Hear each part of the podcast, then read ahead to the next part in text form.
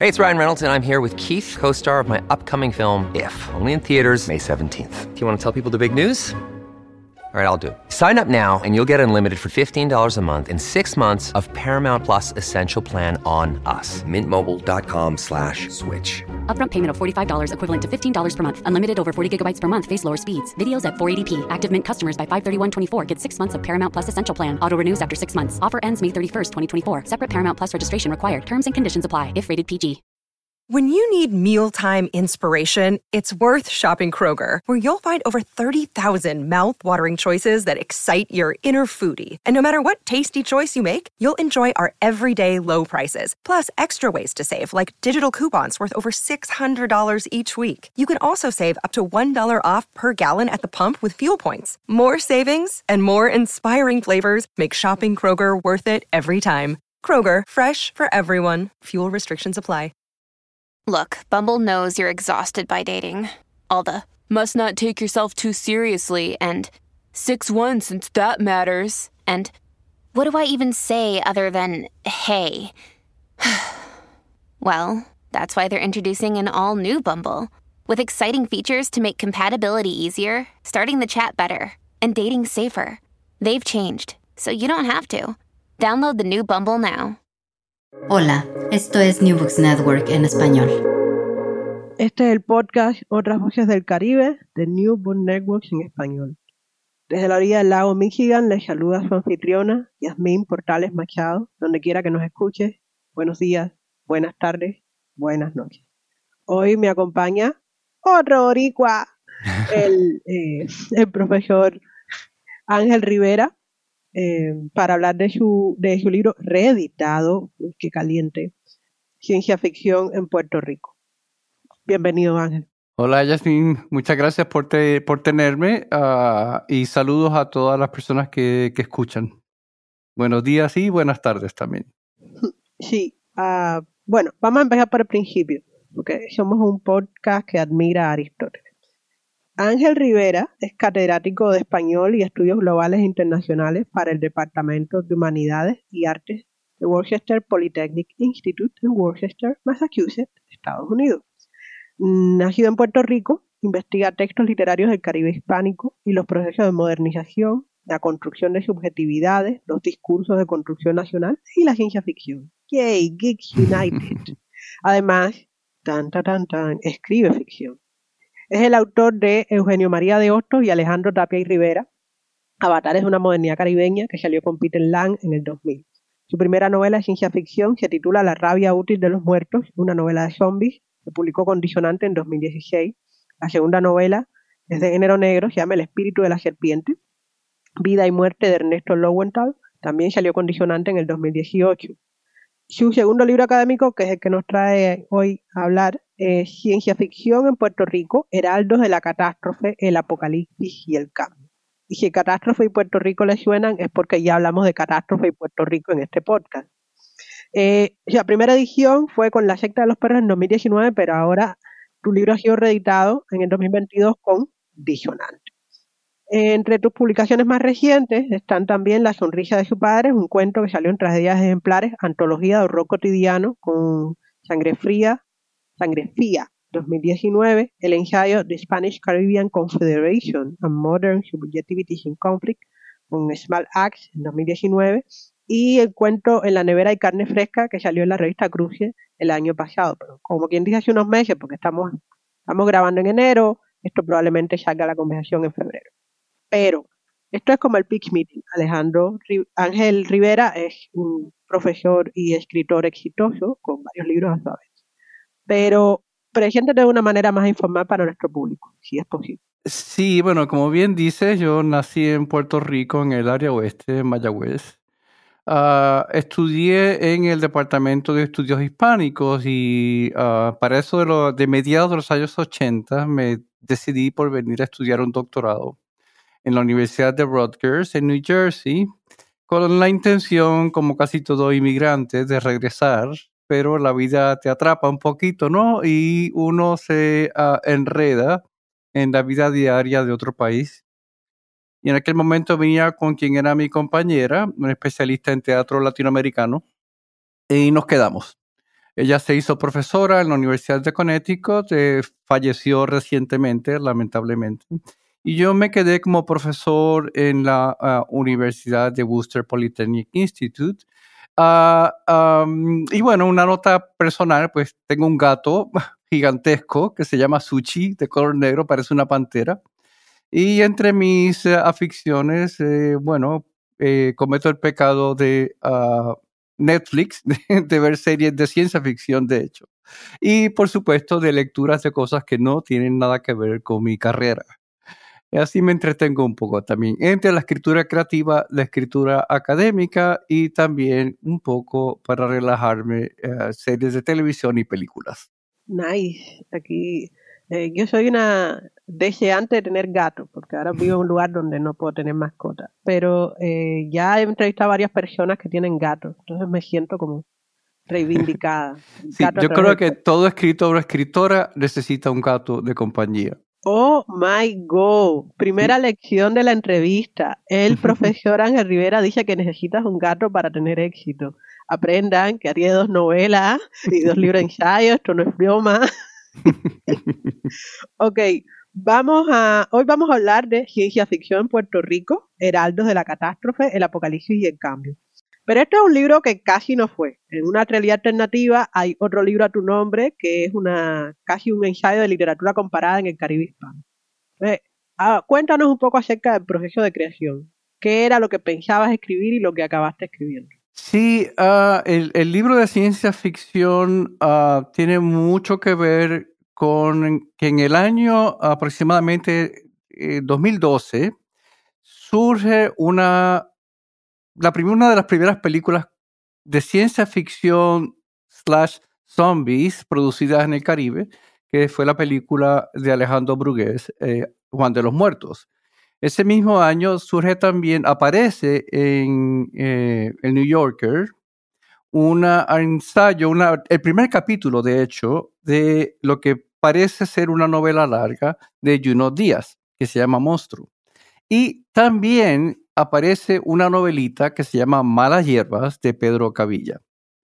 Y de, cierta manera, eh, eh, un poco cansado, gastado de mi investigación sobre la modernidad y el siglo XIX, se me prendió el bombillo, me encantó la película de Brugués y se me ocurre escribir un ensayo largo mezclando, combinando esos tres, esas tres, eh, eh, esos tres textos, cine, novela ah, y el cuento de Juno Díaz.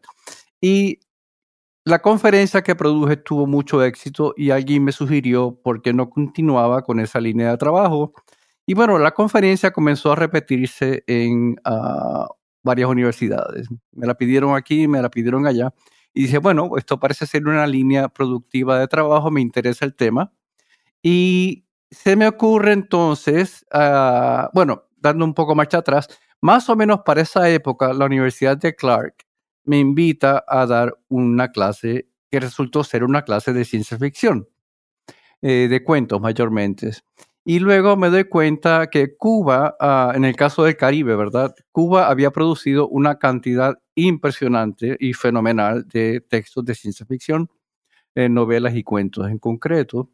Y también me doy cuenta que en la República Dominicana ah, se, han producido, se habían producido varios textos de manera incipiente y pienso luego en Puerto Rico. Me pongo a investigar sobre el tema de Puerto Rico, la ciencia ficción, y me doy cuenta que hay una cantera bastante ah, amplia, eh, poco estudiada, de lo que es la ciencia ficción, yéndonos hasta el, hasta el siglo XIX y luego en adelante, ¿no? Y bueno, eh, ah, comenzó mi proceso de escritura y se, eh, comienzo a dar conferencias sobre diferentes escritores y escritoras de ciencia ficción de Puerto Rico en concreto, hasta que tiene forma de un libro. Y en ese entonces le, eh, eh, paso el manual, ¿no? El texto, perdón, eh, el, el, bosquejo a, a, un amigo, se interesó y me sugirió entonces por qué no se lo enviaba a, este chico que se llama Manuel Almeida, que tenía una editorial en Puerto Rico. y por supuesto se lo envié.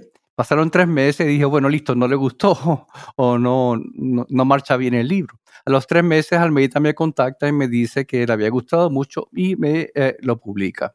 Pero por supuesto, antes de eso, como bien señalas, eh, eh, Rafael Acevedo se había interesado también de la secta de los perros, escritor de ciencia ficción, en publicar la primera versión.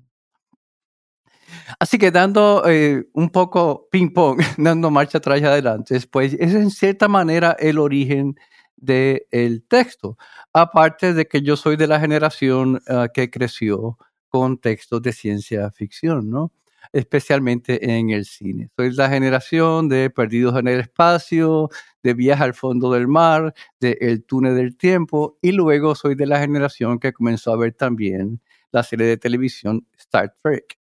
Así que por ahí viene un poco armándose ¿no? mi interés del el tema de la ciencia ficción, lo que redunda finalmente en la producción de, de, del libro de ciencia ficción en Puerto Rico. Es una muy buena historia es una historia, te digo, como que bonita, cuando, como tú dices, ya estaba cansado y decidí hablar de esto que me gustaba mucho, ¿no? El tributo al el, ejercicio de autonomía y de agencia. Cierto. De esto es de lo que voy a hablar, porque esto me da placer. Gracias. Y compartir ideas al respecto. Pero, o sea, tú mencionas que tienes una historia previa.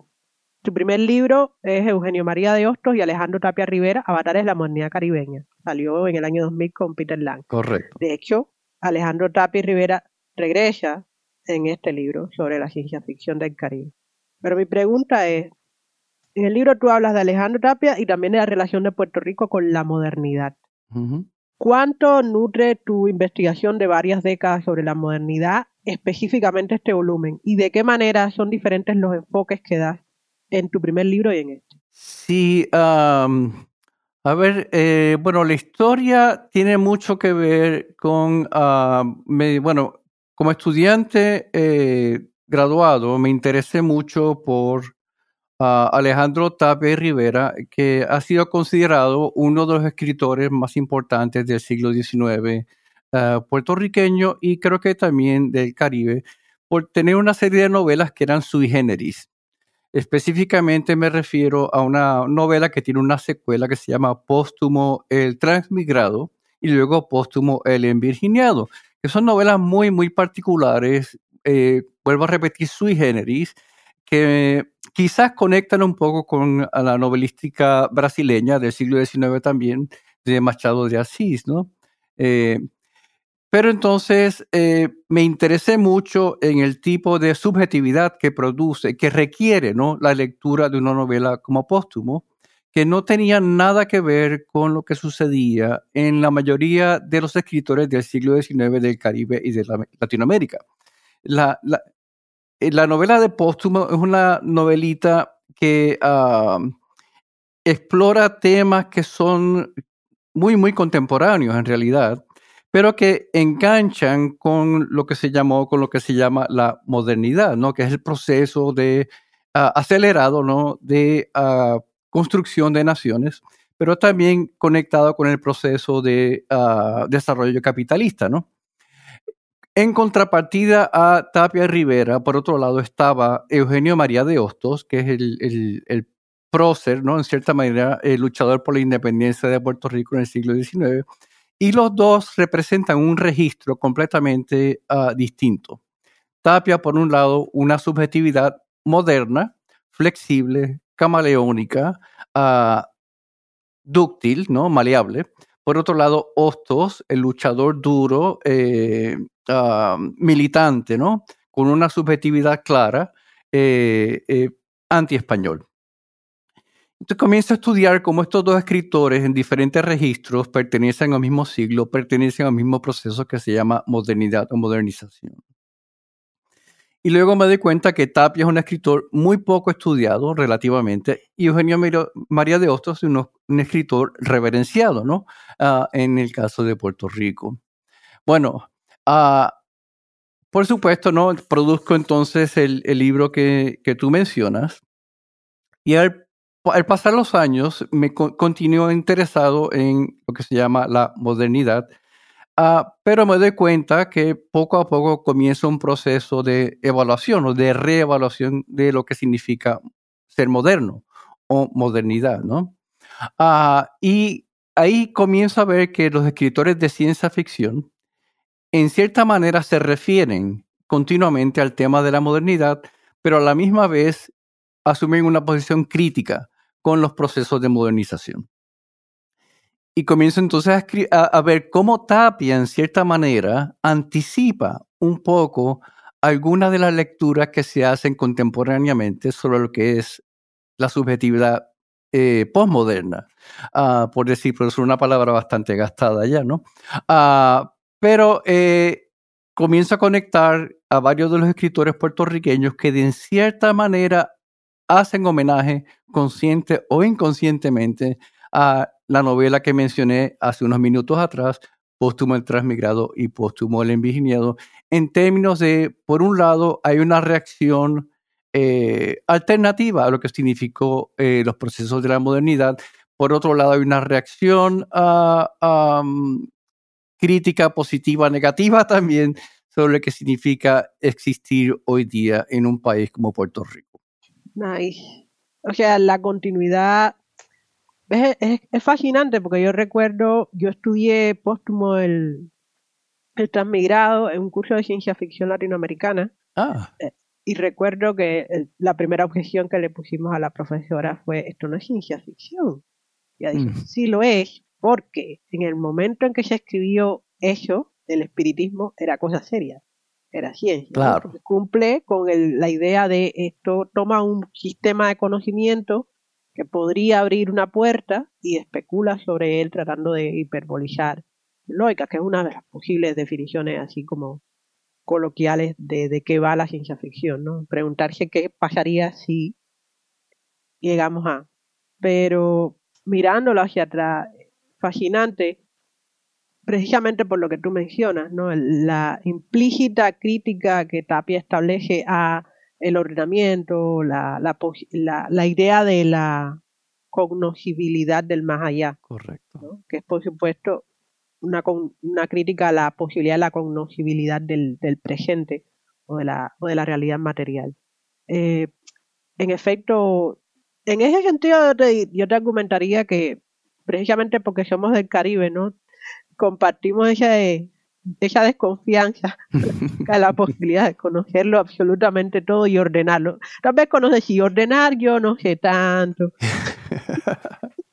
Caribe. En ese sentido, en esa cosa de ordenar yo no sé tanto. Tu libro circula en el espacio académico. Cierto. De hecho, me lo recomendó tu compatriota Larry Lafontaine. Pausa, promo descarada. El episodio del 31 de octubre del 2022 es una entrevista con Larry Lafontaine sobre un libro también sobre Puerto Rico. Vayan y disfruten. Pausa, regresamos a Ángel Rivera. Em, pero yo siento en tu estilo una cierta resistencia a las convenciones de la Academia Norteamericana. Me parece porque el ejemplo más claro es la escasez de notas en tu libro. Tienes un libro de más de 200 páginas con solo 29 notas. Debería darte vergüenza, profesor Rivera. Entonces, háblame y háblanos de la estructura y el estilo del libro. ¿Por qué está armado de la manera en que está armado? Sí, me parece que tu pregunta es excelente. Ah, y pues por supuesto, ¿no? Ah, te confieso que eh, como escritor académico, ¿no? Cuando escribo ensayos, eh, 20, eh, 30 páginas, usualmente pues es una acumulación de notas también, ¿no? Ah, pero es correcto, ¿no? En este libro hay una ausencia notable de, de, notas, ¿no? Eh, creo que tiene mucho que ver con que cuando armo el libro, estoy pensando en realidad en una conferencia extendida, en una conversación con un público imaginario, uh, que donde yo pensaba que las notas eh, quizás producen un efecto curioso cuando uno lee, que es uh, un espacio para usar una palabra inventada, desconcentrante, ¿no? Eh, lanza la, el proceso de lectura quizás en otra dirección y yo quería concentrarme en el flujo de una conversación extendida, ¿no? Sobre lo que es la ciencia ficción en Puerto Rico. Y por otro lado, creo eh, que hay, una, hay una, un cruce de, de cables, un cruce de fronteras, ¿no? Puesto que soy escritor académico, también coincide con el escritor de novelas y de cuentos, ¿no? Yo creo que de alguna manera mi escritura académica ha sido influenciada tremendamente o influida tremendamente por eh, mi escritura creativa. Y en ese sentido, el, texto tiene una forma, creo yo, un poco más conversacional, un poco más eh, fluida, sin el interés de producir textos de, perdón, notas al calce, ¿no? al pie de página. Así que yo creo que eso es una, una explicación un poco ah, simplista, ¿no? Pero creo que va al punto de, de, la forma en que yo escribo este libro, ¿no? sí, pienso, ¿no? Es una cuestión muy personal, que la, las notas al calce, ¿no? A pie de página son notas que explican eh, elementos que uno no quisiera incluir en el flujo eh, convencional de un texto, pero por otro lado, eh, a mí personalmente me distrae muchísimo. ¿Verdad que distraen? Sí, en ese sentido, pues sí, es, distinta la, la, producción de este texto, ¿no? Distraen cantidad. Sí. para mí es como... También tiene que ver con la manera en que se edita el libro, porque las notas a pie de página no me distraen tanto como las notas al final del capítulo u horror al final del libro. De acuerdo. De acuerdo, te fuerza a moverte de una manera un poco eh, extraña entre el texto y eh, las ideas que se proponen en una nota al calce. Exacto. Eh, bueno, no, critico, creo que a veces es necesario, ¿no? con ciertas particularidades, ¿no? De lectores que no están familiarizados con el, el texto, o con lo que se dice en la cultura, etcétera, o la producción literaria. Sí, ahí hay un, debate también acerca de, bueno, lo que llamamos el paratexto, ¿no? La manera en que los textos se organizan, la manera en que las referencias se construyen. Em, a mí me parece, a mí personalmente me satisface mucho que, no, aunque es lógico cuando haces la historia de cómo nace el libro, cuando no lo tienen eh, su mano, bueno, yo lo tengo en la pantalla, pero cuando no lo lee, en efecto se siente que hay una voluntad de... Eh, cuentística, ¿no? De que cada, cada historia narrada, cada reflexión construida se cierre sobre sí misma, sí. ¿no? Eh, en ese sentido podríamos, ya, tal vez podríamos presentar la próxima, podrías presentar la próxima vez el libro como una cuentinovela ensayística. Hmm, me gusta la idea. Cada cuento completa la tesis no general de la evolución de la y los cambios de la ciencia ficción en Puerto Rico. Puerto Rico y el cambio. En marzo de 2022, no, espérate, pausa. Promo descarada. 21 de febrero del 2022, entrevista con Judith eh, Sierra Rivera. Pausa, regresamos. En marzo de 2022 yo entrevisté a la profesora Judith sobre su libro, ahí va mi inglés, Affective Intellectuals and the Space of Catastrophe in the Americas, que salió con Ohio State, State University Press en 2018. En ese volumen, ella hace un análisis de escrituras donde el discurso emocional durante circunstancias catastróficas tuvo un impacto notable en la formación de comunidades organizadas para superar la crisis y aún más exigir su integración social y política completa. Tu libro también tiene el título, en el título la palabra catástrofe, pero el catastrofismo en ciencia ficción, argumentas tú, no es lo mismo que el catastrofismo del que habla Judith en su libro. Tú insistes en que la catástrofe en la ciencia ficción, al menos la ciencia ficción puertorriqueña, funciona más como advertencia o, conjuro eh, en reverso. ¿Puedes desarrollar esa idea? ¿Qué es la catástrofe en tu libro? Sí, bueno, pensando en, lo que en los últimos años, ¿verdad? Lo que ha sido la historia de Puerto Rico, ¿no? Ah, particularmente en el siglo XXI la noción de, lo catastrófico es una noción eh, casi, ah, casi permanente, ¿no? En lo que es el acontecer ah, político, cultural y económico ah, del país. Y por supuesto, la ciencia ficción continuamente trata dos temas fundamentales, que es el tema del apocalipsis, combinado con el tema de lo catastrófico. Por supuesto, lo apocalíptico tiene que ver con una develación, ¿no? Eh, mostrar el correr de las cortinas, ¿no? Mostrar algo que ha estado presente, pero que en cierta manera eh, requiere un evento cataclísmico para ser evidenciado. Lo catastrófico, por otro lado, ah, tiene que ver con aquello que ha sido vuelto al revés, ¿no? eh, un orden que se ha trastocado, o algo que se desmorona, que se rompe. Eh, y también, curiosamente, conecta con el apocalíptico, puesto que, si no me equivoco, los griegos utilizaban la palabra catástrofe como golpe de teatro. Es decir, hacer evidente ¿no? algo que no, eh, que no funciona, algo que, eh, que ya no, no marcha, por decirlo de alguna manera. Así que en términos de la ensayística y en términos de la creación artística, son dos conceptos similares pero a la misma vez con una diferencia. Eh, creo que la catástrofe en el concepto del ensayo, ¿no? Tiene que ver con una dimensión de inmediatez, ¿no? tiene que ver con un elemento práctico, ¿no? Y casi como un elemento denunciatorio que requiere una acción política, económica, cultural, etc. En términos de la ciencia ficción, eh, lo catastrófico, eh, para mí, no tiene más bien que ver con una exploración de un presente. Eh, por supuesto, muchas veces refiriéndose al futuro.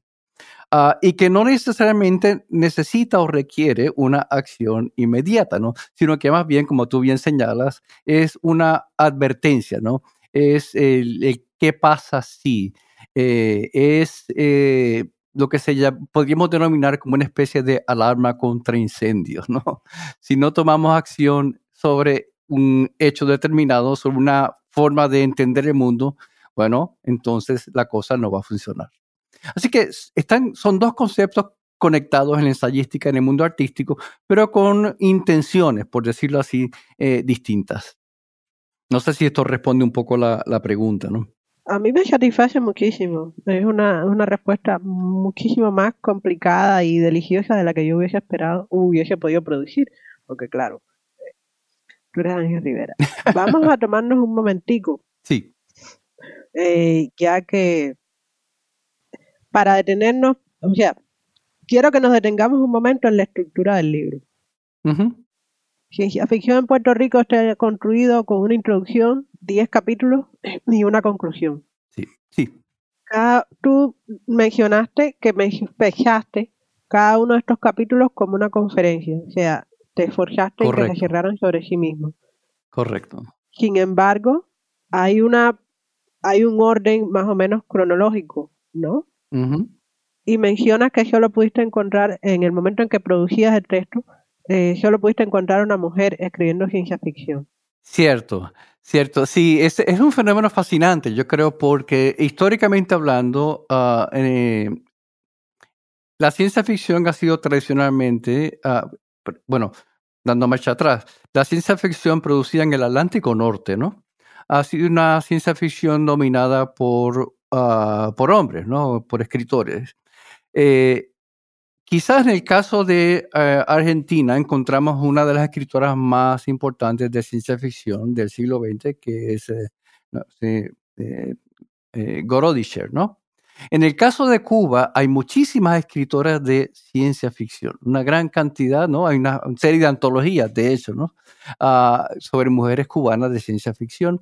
Y en el caso de Puerto Rico, eh, no es sino hasta entrado el siglo XX que uno encuentra escritoras de ciencia ficción. Y estoy pensando eh, precisamente en Gretchen López, una de las escritoras que incluyo en el texto.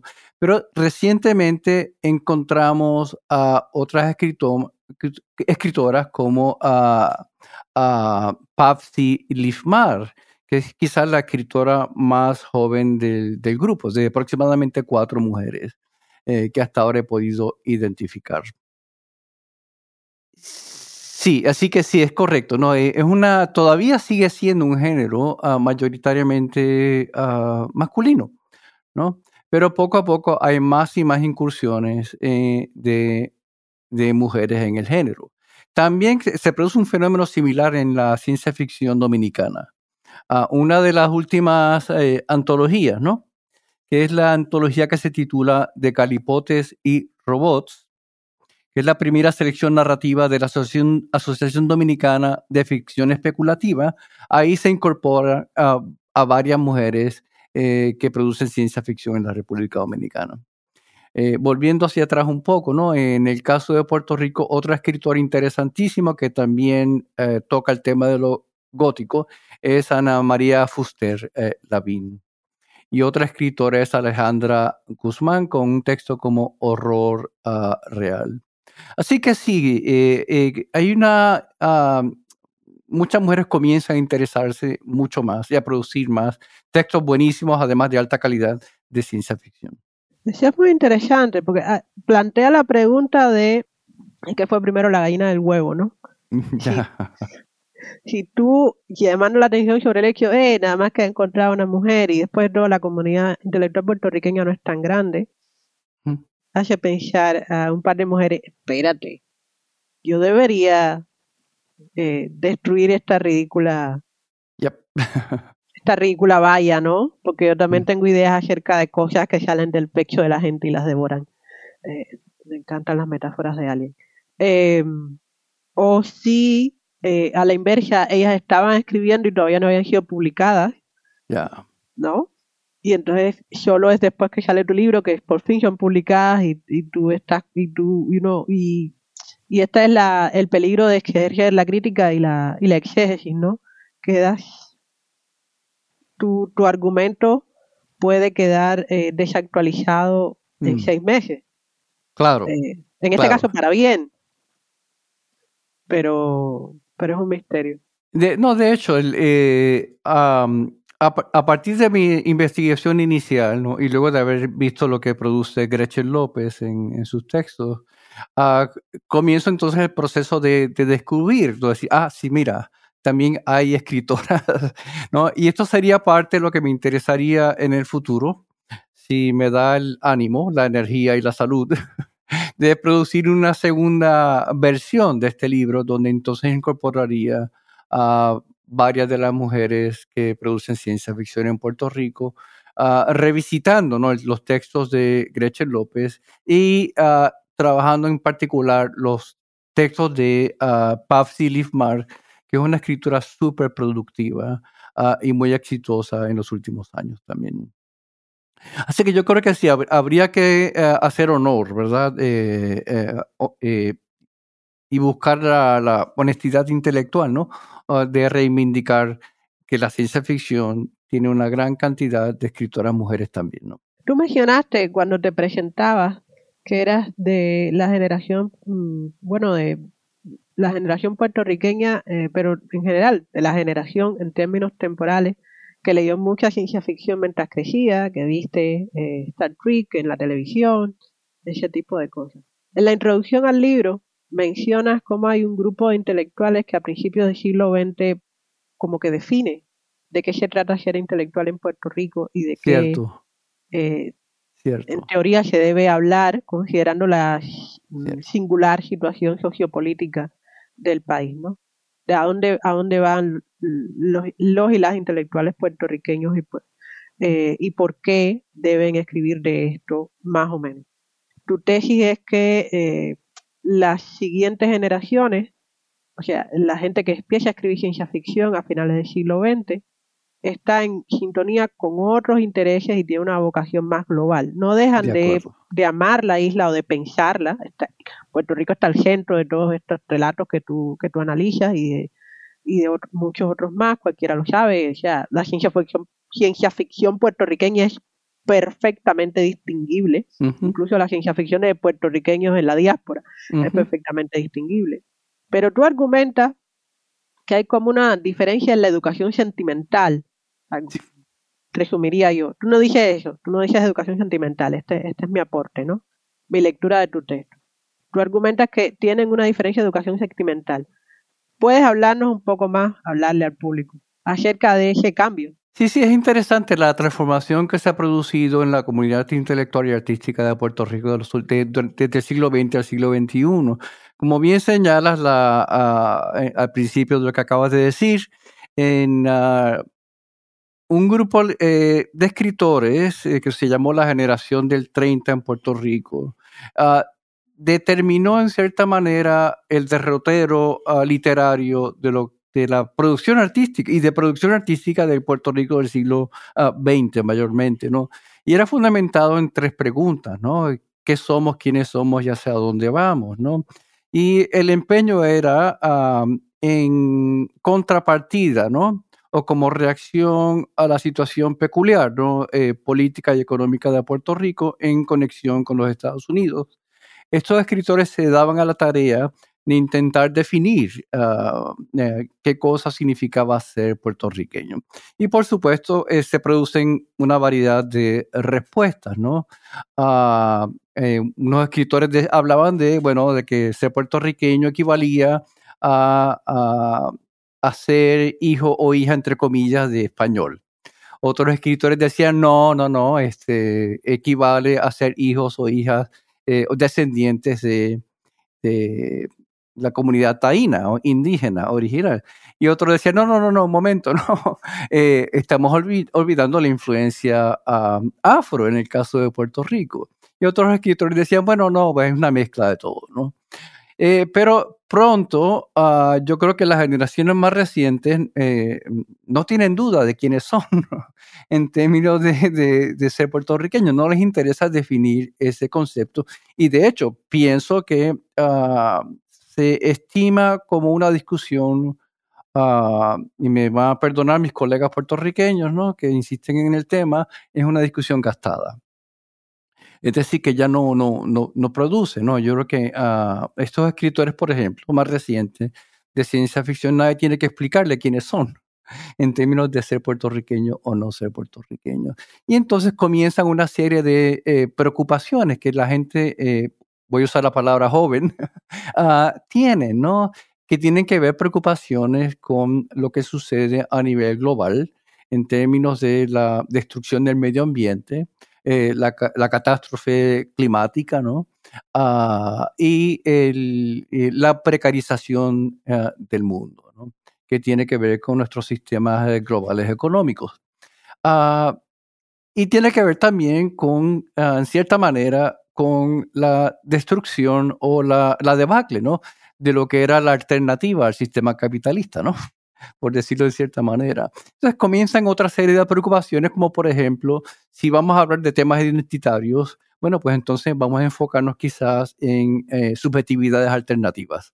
Eh, para explorar lo que es, significa ser queer, por ejemplo, qué significa ser, ser, ser gay en el contexto de un país como Puerto Rico. Así que vemos varios escritores que entran en las discusiones específicas de estos temas.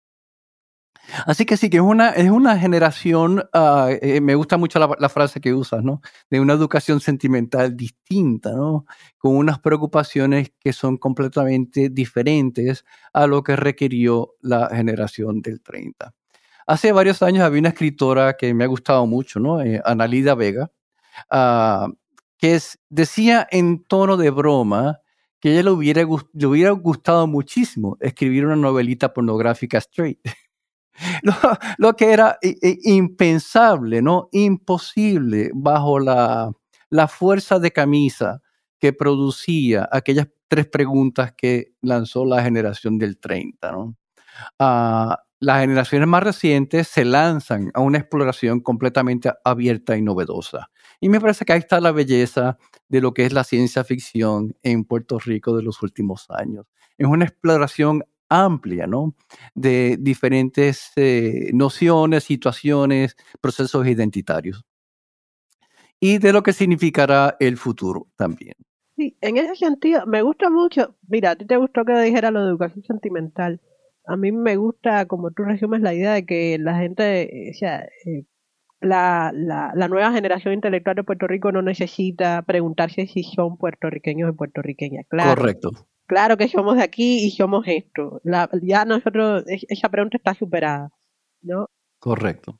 Y es fascinante porque de todas maneras son, son personas como Cuba, como República Dominicana, como Haití, aunque no estén en el, en el registro lingüístico, que estamos eh, escribiendo sobre el Caribe. ¿no? Entonces no podemos de todas maneras eh, dejar eh, el escribir sobre temas globales se refleja inevitablemente en nuestras realidades nacionales, porque como espacios insulares en, un territorio de cruce constante y de impacto innegable en, en, las relaciones económicas globales, lo que ocurre en el Caribe en términos de política, de ecología, de demografía eh, está ocurriendo en todo el planeta y nos afecta de manera íntima.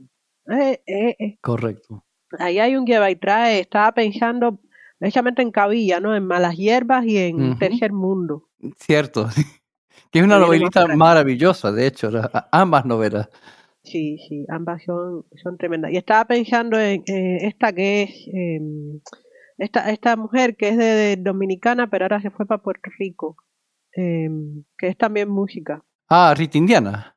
Rita Indiana, con la novela esa en que hay un derrame químico en el Caribe y aquello se va al diablo. sí. Eh, como, claro, o sea, en esta, en este, en esta región del mundo sabemos lo que pasa cuando los, cuando la, los contaminantes se manejan mal. Bien que lo sabemos. Sí, curiosamente, el Caribe siempre, históricamente hablando, siempre ha sido el centro del mundo. y no lo digo de una forma narcisista, ¿no? ni de una forma eh, egopatriótica, ¿no? O, ego regional. Sí, e, en, el, en el Caribe siempre se han dirimido los grandes conflictos internacionales.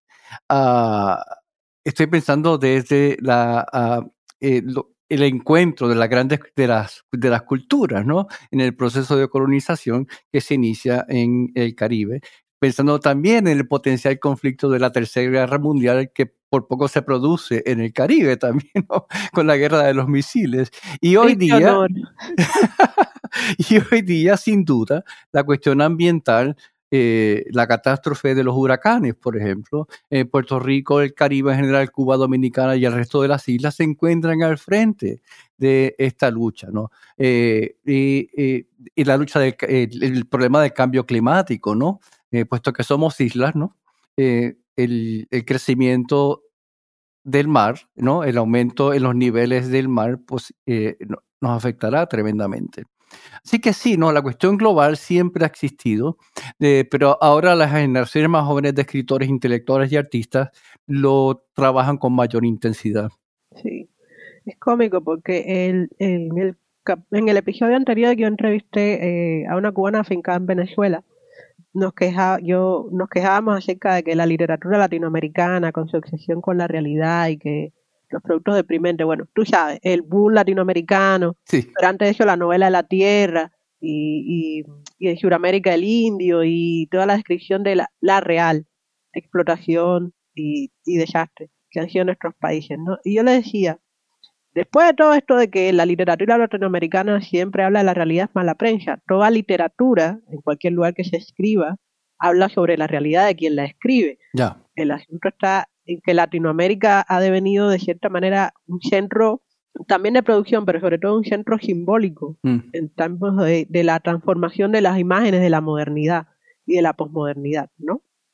Eh, como espacio donde los imperios se han enfrentado, donde, como espacio donde las técnicas de desarrollo y de exterminio se han utilizado, estudiado y justificado y todo eso nos ha flochado a quienes escribimos sobre Latinoamérica y desde Latinoamérica hablar de esto. No hay, no hay manera de pretender que el mundo es feliz en Latinoamérica. Tal vez en Francia alguna gente pueda. Pero en Latinoamérica no, güey. No. No, no es imposible. Eh, como escritor o escritora es imposible eh, divorciarse, ¿no? De aquello que nos forma, uh, sin duda, ¿no? Yo creo que esto se refleja en todo, tanto en la escritura académica como en la escritura uh, creativa. Ajá, y entonces, escritura creativa. Tienes ya dos novelas publicadas.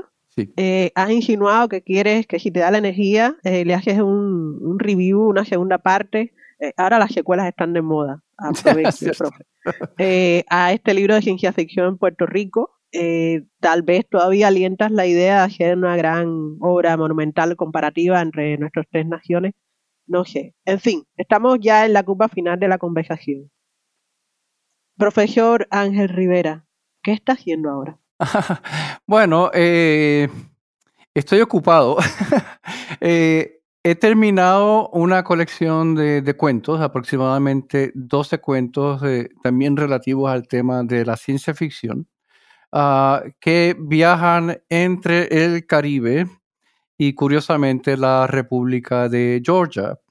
Ah, eh, es una historia larga, ¿no? Pero tengo unas conexiones bastante fuertes con, con el país en los últimos años, particularmente que he visitado varias veces, de hecho. sí, son 12 cuentos que tienen que ver con la temática de la ciencia ficción en diferentes aspectos. Eh, tienen que ver con el tema de, la, de qué sucedería, ¿no? Eh, frente a la presencia de cierto tipo de tecnologías. Ah, y qué pasa con los sujetos, ¿no? Cuando nos enfrentamos a unas transformaciones profundas. Estoy también en el proceso de escribir lentamente eh, una tercera novela, que es una novela también de ciencia ficción. Son dos mujeres eh, que vienen de otro planeta. Las dos son amantes científicas que se han contaminado en uno de sus viajes de investigación interplanetaria con un virus que las hace sentir hambre.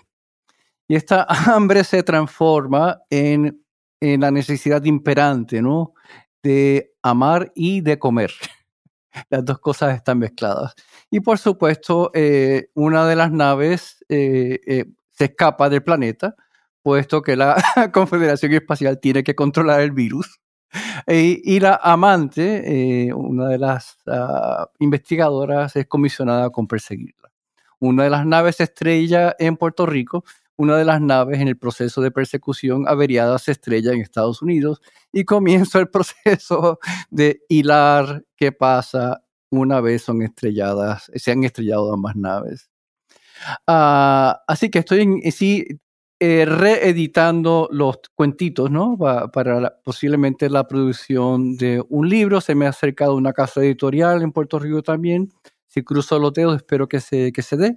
Y bueno, la novela va a medio, a medio camino. Y estoy trabajando también en términos de la, por la parte académica, en términos de la ciencia ficción también, el tema del afrofuturismo, ¿no? que yo creo que es una de las tendencias más novedosas de los últimos 10, 15 años quizás dentro del fenómeno de la ciencia ficción caribeña. Así que son como tres proyectos corriendo simultáneamente, eh, pero vamos a ver si me da la energía y el ánimo. Claro, claro que le va a dar la energía y el ánimo. Las divinidades del Caribe no pueden dejar que te quedes sin energía ni ánimo. Además, seguro que como vas a escribir de comida, eh, como estás escribiendo de comida en la novela, puedes pedir patrocinio de mm. em, eh, cadenas de comida, eh, gente que se dedique a proteger el patrimonio culinario de la isla y de las regiones diversas de Estados Unidos. O sea, eh, yo tengo una relación difícil con Estados Unidos. ¿Quién no? Poder imperial. ¿Quién no? Pero es innegable que la diversidad cultural del país da para también una diversidad culinaria tremenda. Entonces, ahí yo, me, yo, yo me estoy imaginando la novela como una suerte de, como agua para chocolate erótico, ¿no? Con muchas recetas acerca de lo que vas encontrando por el camino y, mucho, mucho amor. Bueno, anticipo un poco que tiene que ver con ah, zombies también. Zombies también.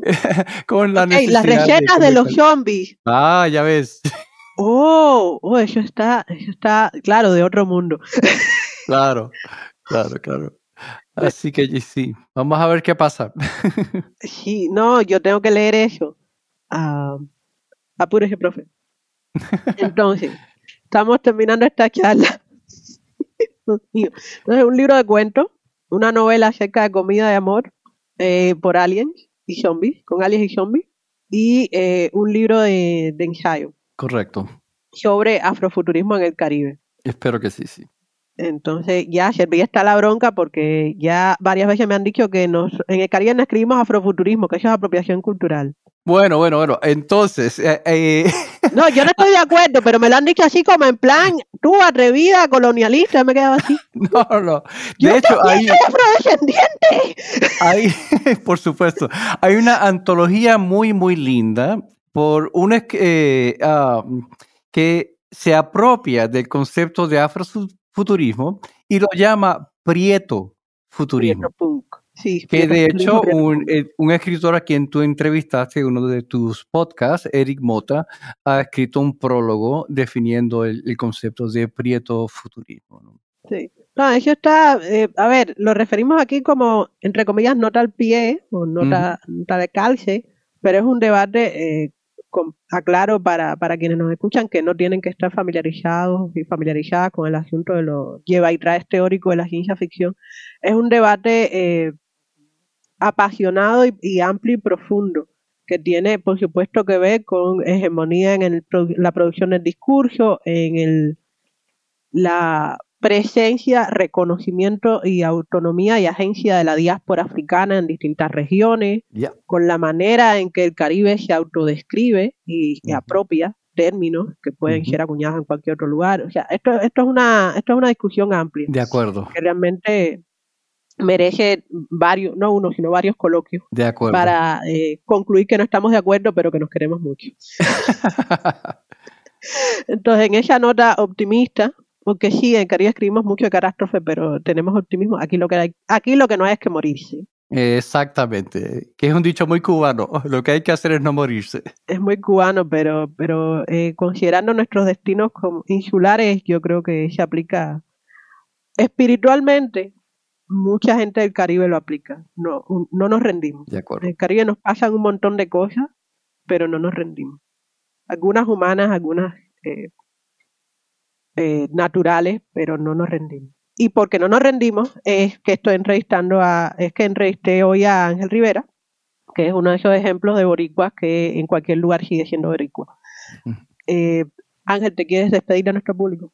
Sí, muchísimas gracias por entrevistarme y muchísimas gracias a tu público que te escucha. Ah, y gracias por darme la oportunidad de tener una conversación maravillosa contigo. Ok, eh, gracias. Ay, me siento, me siento así, felicita. Cuando la gente así me, dice cosas lindas, me pongo contentica. Este podcast es nada más que para darme terapia. Me, sale más barato que la terapia. De acuerdo. Entonces, este ha sido Otras Voces del Caribe, desde la orilla del lago Michigan. Eh, hizo este podcast para New World Network en español, Yasmin Silvia Portales Machado. Hoy estuve conversando con Ángel Rivera sobre su libro Ay, ciencia ficción en Puerto Rico, Heraldos de la Catástrofe, el Apocalipsis y el Cambio, que puede encontrar con Editorial Visionante. Donde quiera que nos escuches, buenas tardes, buenas noches, buenos días y que el amor les acompañe. Gracias por escuchar New Books Network en español.